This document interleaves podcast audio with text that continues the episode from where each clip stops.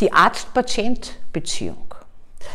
Ganz ein banales Thema, aber einige Aspekte sind mir wichtig, Ihnen zu vermitteln. Früher habe ich Vorlesungen darüber gehalten und auch da bin ich schon gefragt worden, warum ich mich mit sowas Banalen beschäftige. Es ist nicht banal, weil die Beziehung des Patienten zu seinen Ärzten oder zu seinem Vertrauensarzt, besser gesagt, ist maßgeblich für seine Gesundung.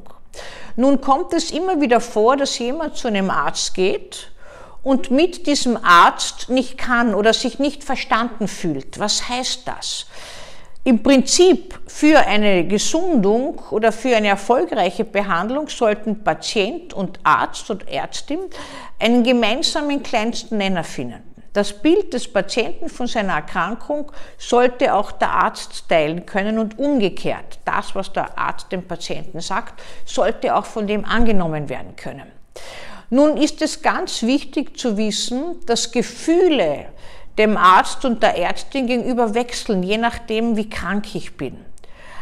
Am meisten zur Idealisierung neigen Menschen in der größten Not. Da ist der Arzt Gott ähnlich der Arzt, der an den Unfallort eilt, der Arzt, der aus der akutesten Gefahr eines Menschen äh, diesen das Leben rettet und so weiter. Hier wird der Arzt und die Ärzte nicht hinterfragt. Gott gleich. Im nächsten Stadium, wenn schon weniger intensiv und gefährlich die Erkrankung ist, sinkt der Arzt schon zum Engel. Irgendwann, wenn man ihn nicht mehr so braucht, zum Teufel, äh, dann, wenn er die Rechnung gibt und wenn man ihn nicht mehr so, äh, so braucht, auch einfach bekommt er menschliche Qualitäten. Aber was heißt das eigentlich? Das heißt, dass Patienten den Arzt für sich benutzen, für ihre eigene Gesundung und das ist legitim. Man darf das aber nicht verwechseln mit einem persönlichen, mit einer persönlichen Idealisierung, sondern sie gilt der Funktion des Arztes. Der Kupferstecher Henrik Goltzius, 12. Jahrhundert, hat das wunderbar dargestellt. Der Arzt als Gott, als Engel, als Mensch und als Teufel, je nachdem, in welchem Krankheitsstadium er sich befindet. Nun kommt es immer wieder vor, dass äh, Patienten zum Arzt kommen, der Arzt sich bemüht, der Patient sich bemüht und am Ende beide unglücklich sind weil sie nicht äh, verstanden werden.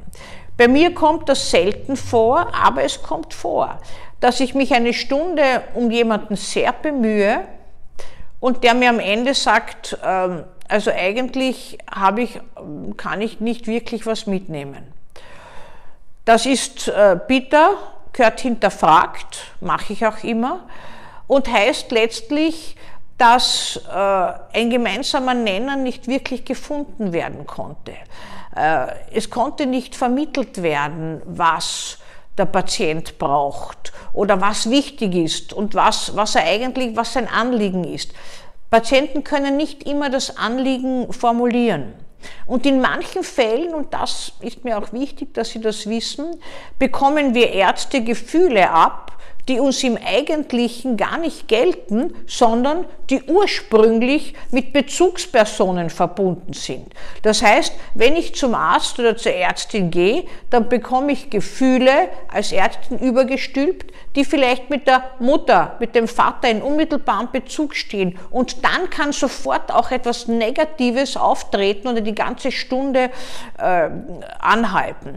Das sehen wir dann auch immer wieder bei negativen Arztbewertungen. Verordnungen. Ich meine nicht, wenn der Arzt wirklich nicht sich ordnungsgemäß verhalten hat. Aber ich höre ja immer wieder, und das ist ja irgendwie auch eine Perfidie, muss man sagen, dass Ärzte sich sehr wohl bemühen, aber letztlich Patienten völlig äh, sich im Stich gelassen fühlen, nicht verstanden fühlen, ja, sogar das Gefühl haben, Schaden genommen zu haben. Da kann dieser Mechanismus einsetzen, dass man hingeht zu jemandem, eine riesige Erwartungshaltung hat und keinen gemeinsamen Nenner findet. Davor ist der beste Arzt nicht gefeit. Man hat ja ab und zu, auch äh, wenn man hinschaut, kann man sagen, die meisten Patienten hat nicht unbedingt der Arzt, der am besten ist, fachlich, sondern der, der mit dem Patienten am besten kann. Weil äh, wenn man ein bisschen äh, einmal Fuß gefasst wo hat und Vertrauen zu jemandem hat, dann äh, ist es ja gar nicht so wesentlich, äh, kann man gar nicht so wesentlich beurteilen, es wäre schon wesentlich, ob er wirklich fachgerecht so qualifiziert ist, wenn das Gefühl überwiegt und einfach eine gute Stimmung mit dem Arzt ist. Im optimalen Fall ist die fachliche Qualifikation und äh, die Stimmung mit dem Arzt so, dass er dem Patienten helfen kann, sich selbst zu helfen und damit aus dieser Krankheit oder Krise zu kommen. Das ist eigentlich die Funktion des Arztes.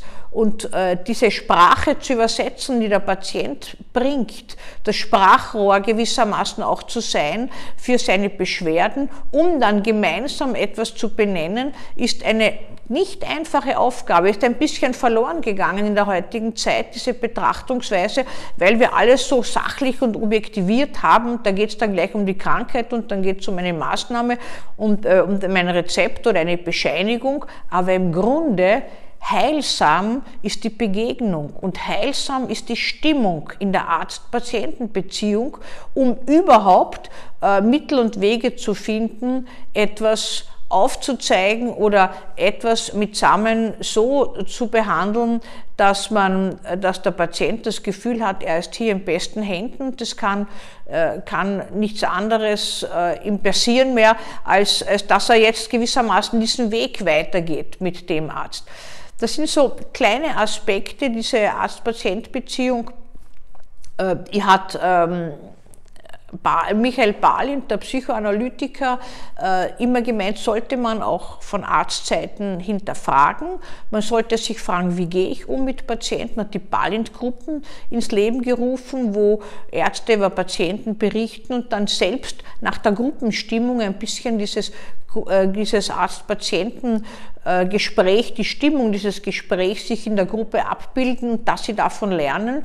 Der hat also auch so äh, gemeint, es gibt also natürlich auch Situationen, wo Ärzte keine Verantwortung übernehmen und verzetteln. Ein bisschen ein Zeitzeichen äh, ist das immer auch. Also geht's gut, ist jeder stolz, geht schief, weiß keiner. Ich spreche nicht von Politik jetzt, sondern ich spreche von der Arzt-Patient-Beziehung. Das ist natürlich auch so und es ist wahnsinnig schwierig mit den Restriktionen, die wir auch als Ärzte auferlegt bekommen, optimal umzugehen. Und es ist nicht gesagt, dass immer der Arzt die Macht hat. Patienten haben heute schon weit mehr Macht und Möglichkeiten, nicht ganz fairerweise immer äh, mit Ärzten umzugehen, wenn sie sich selbst enttäuscht fühlen. Und enttäuscht heißt, dass man nicht gehört wurde in seinem Anliegen. Und das kommt immer wieder vor, äh, sollte immer wieder Anlass sein, sich zu überlegen, wie es dazu gekommen ist. Und in meiner Ausbildung auch äh, für Ärzte äh, spreche ich das immer wieder an. Es ist keine Schwäche. Es kann nicht jeder mit jedem. Und es ist eine Kunst, jemanden so anzunehmen, dass er das Gefühl hat, er hat hier einen Nährboden zur Gesundung. Das ist das Heilvolle in der Arzt-Patienten-Beziehung.